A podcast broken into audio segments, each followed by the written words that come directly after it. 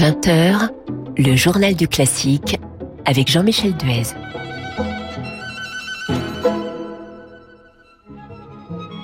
Soyez les bienvenus dans le journal du classique dont l'invité sera dans quelques instants le pianiste Jean-Nicolas Diatkin pour son disque de sonate de Beethoven et pour le concert aussi qu'il donnera le mois prochain à la salle Gaveau. Mais tout d'abord, les dernières informations du classique avec le décès de la danseuse italienne Carla Fracci aujourd'hui à Milan. Elle aurait eu 85 ans en août prochain. Carla Fracci a été l'une des vedettes de la Scala dans les années 60. Elle avait été nommée étoile en 1958 avant de quitter la prestigieuse maison pour une carrière indépendante. Carla Fracci avait par ailleurs participé à des créations de Roland Petit et elle avait aussi dirigé le ballet des arènes de Vérone et celui de l'opéra de Rome. Le chef Benjamin Lévy est reconduit à la tête de l'orchestre de Cannes. Benjamin Lévy avait été nommé directeur musical en novembre 2016. Son mandat avait été reconduit une première fois en septembre 2018 et il vient donc de l'être une seconde fois pour trois saisons supplémentaires. Met, les réductions de salaire envisagées par la direction seraient finalement moins importantes que prévu. Peter Gelb, le directeur du Metropolitan Opera, souhaitait une baisse de 30% pour les prochaines années. Finalement, après discussion avec le syndicat américain des artistes, la baisse serait comprise entre 4 et 12,7% en fonction des salaires ou des cachets. Un accord doit être signé la semaine prochaine. L'objectif de la direction du Met est de redresser les comptes mis à mal, entre autres, par la fermeture de la salle à cause du Covid à découvrir la programmation de la première édition du festival Ravel qui aura lieu du 22 août au 10 septembre prochain au Pays Basque, terre natale de Ravel. La direction artistique de ce festival est assurée par deux pianistes, Bertrand Chamaillou et Jean-François Esser, qui est également chef d'orchestre. Parmi les invités, Ricardo Chailly, qui dirigera l'orchestre de Paris, le baryton Stéphane Degout, les Sœurs Labec ou encore l'équateur Jérusalem et Diotima. Et à retenir aussi le 26 août un concert dans la cathédrale Saint-Jean-Baptiste de Saint-Jean-de-Luz autour des musiques du mariage de Louis XVI et de Marie-Thérèse d'Espagne. Concert que dirigera Vincent Dumestre à la tête du poème harmonique dans le lieu même où s'est déroulée la cérémonie de mariage.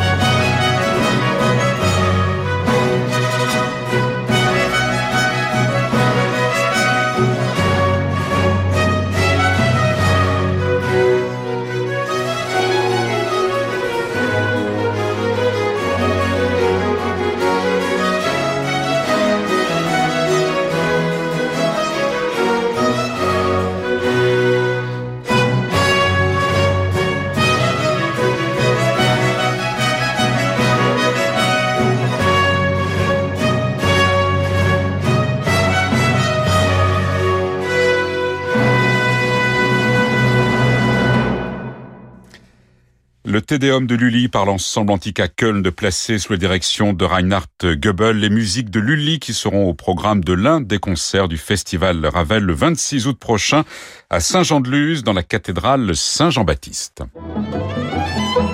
Le journal du classique avec Jean-Michel Duez.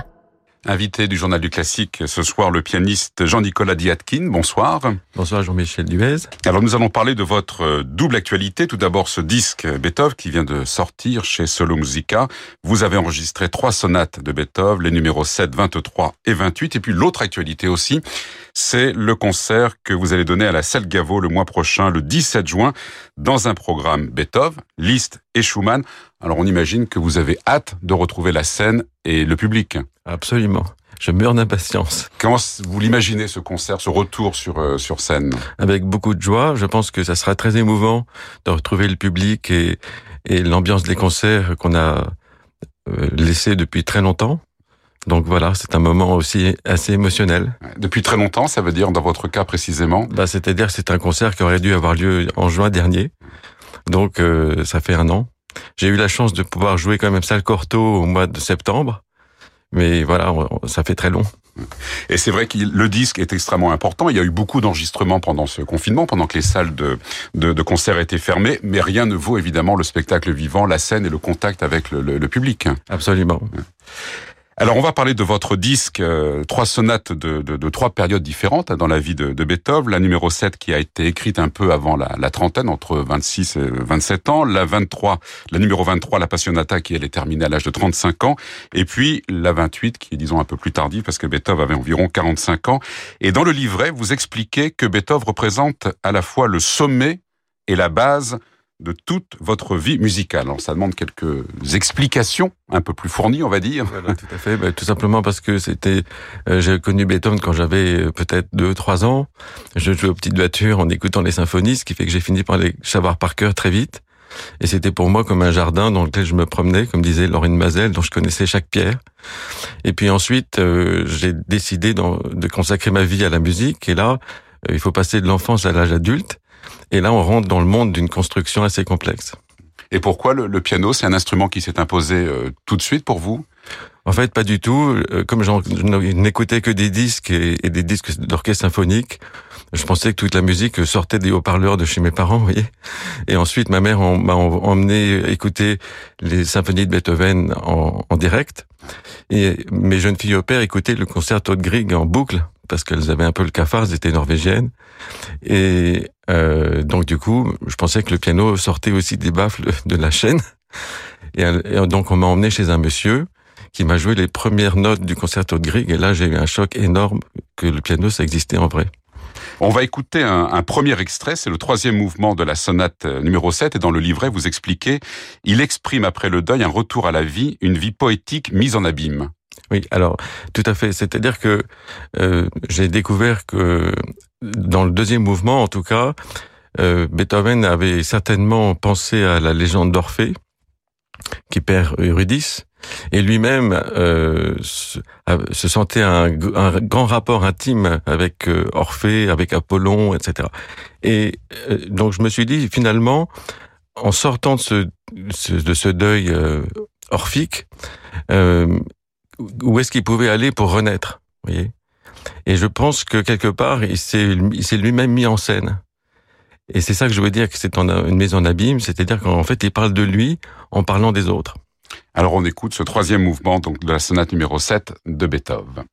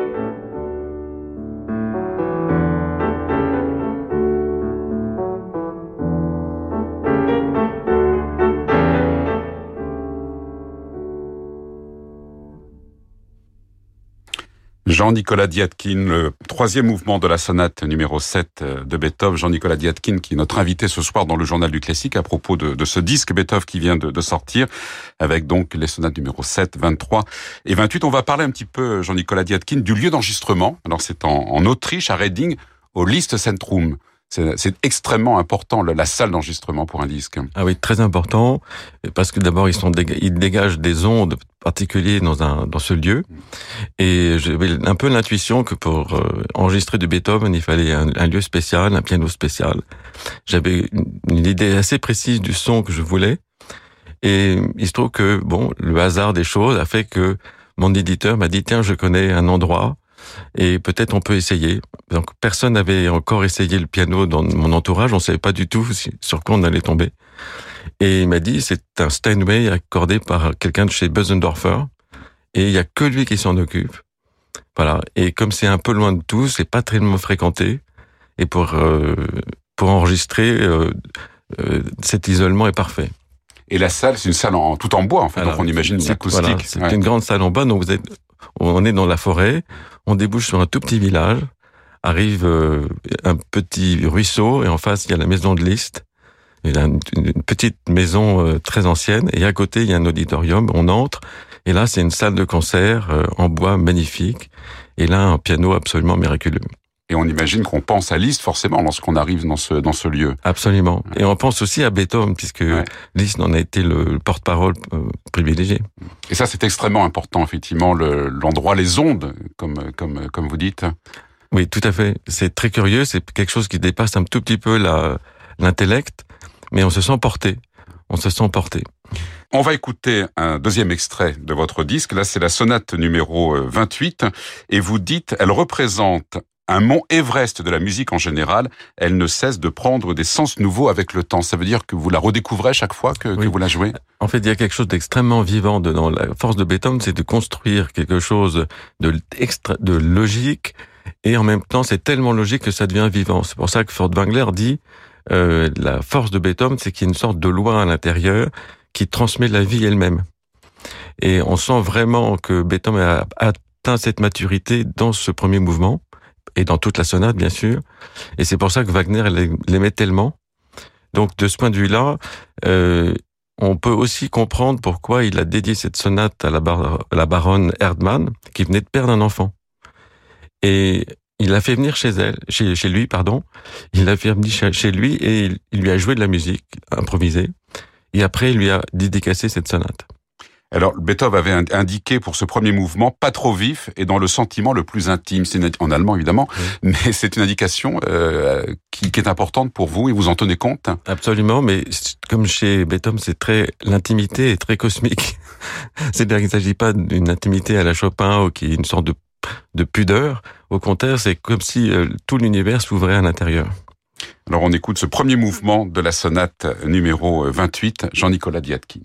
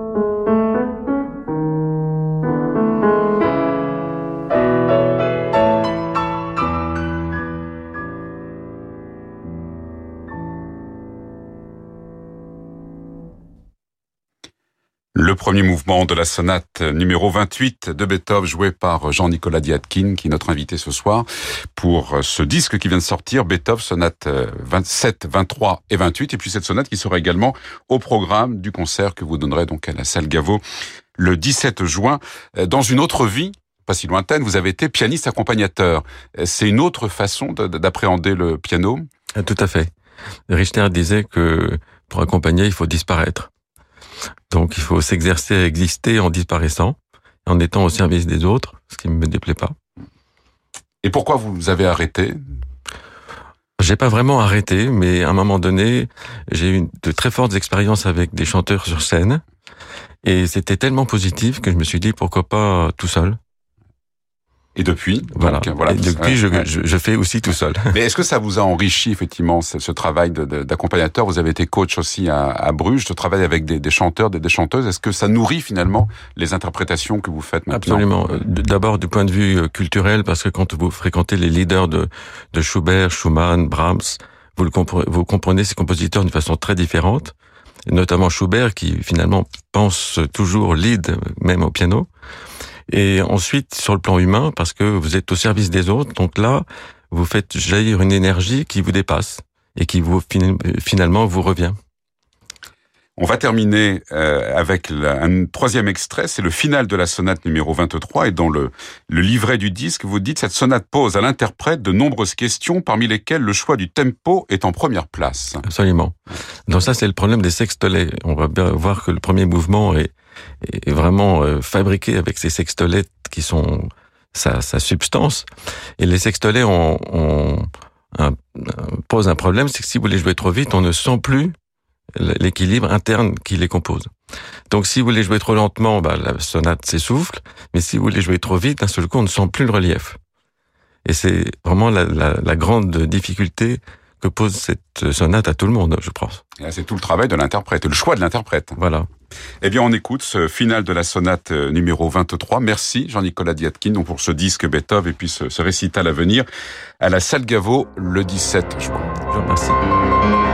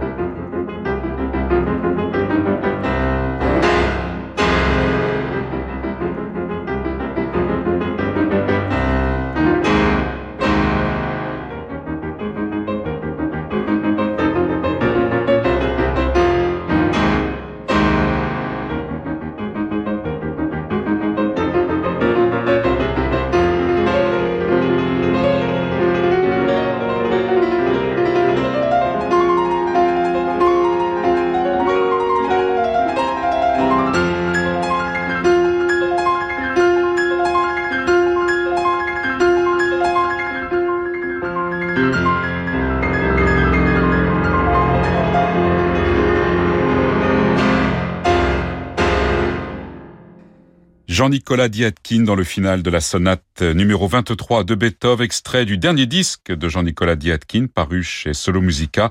Et Jean-Nicolas Diatkin qui sera par ailleurs en récital à la Salle Gaveau le 17 juin prochain. Le coup de cœur de la Croix avec Emmanuel Giuliani. Bonsoir Emmanuel. Bonsoir Jean-Michel. Et ce soir, nous partons à Dresde en Allemagne avec vous. Exactement, je vous propose de mettre le cap vers l'est de l'Europe et cette ville de Dresde, aussi célèbre pour les joyaux artistiques qu'elle recèle, que pour sa destruction quasi complète durant la Seconde Guerre mondiale et puis suivie de sa magnifique reconstruction. Et il s'y tient chaque printemps un festival musical de très grande qualité que la pandémie bien sûr a interrompu l'an dernier, mais qui retrouve son public aujourd'hui sous une forme un peu particulière.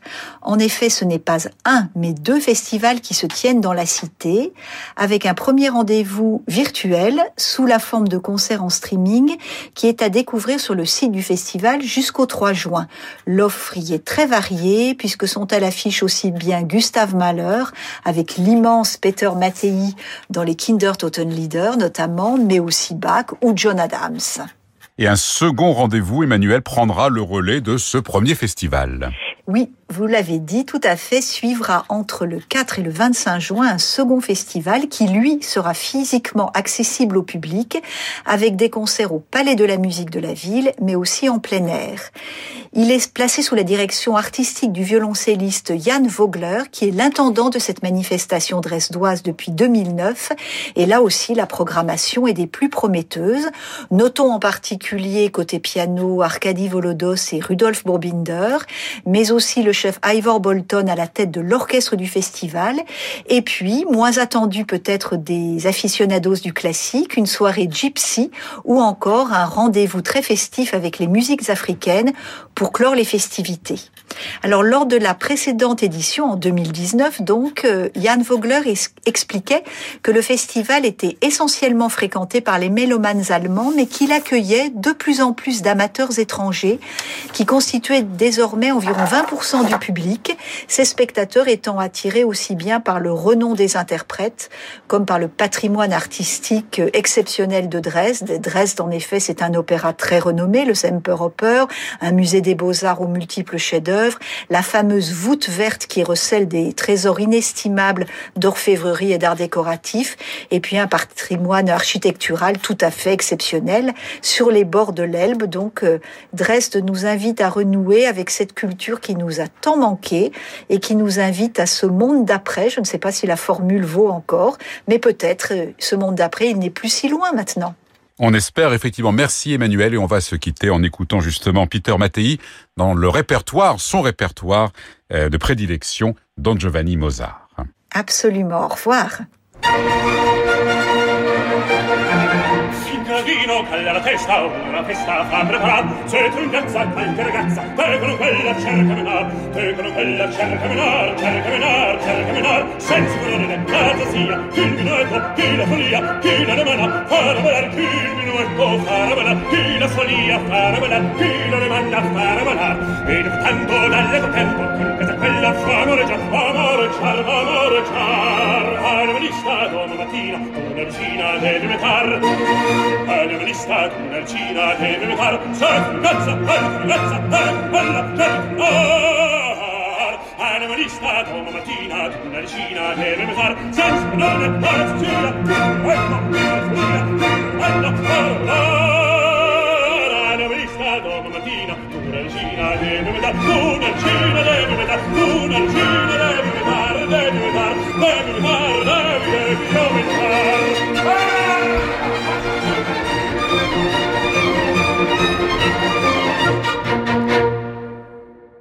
Le célèbre air du champagne de Don Giovanni chanté par Peter Mattei avec le Malheur Chamber Orchestra placé sous la direction de Daniel Harding. C'est la fin du journal du classique. Merci à Laetitia Montanari pour la réalisation. Je vous retrouve demain et notre invitée sera Béatrice Uriamonzon. Dans l'immédiat, voici Francis Drezel et ses variations. Très belle soirée avec Radio Classique.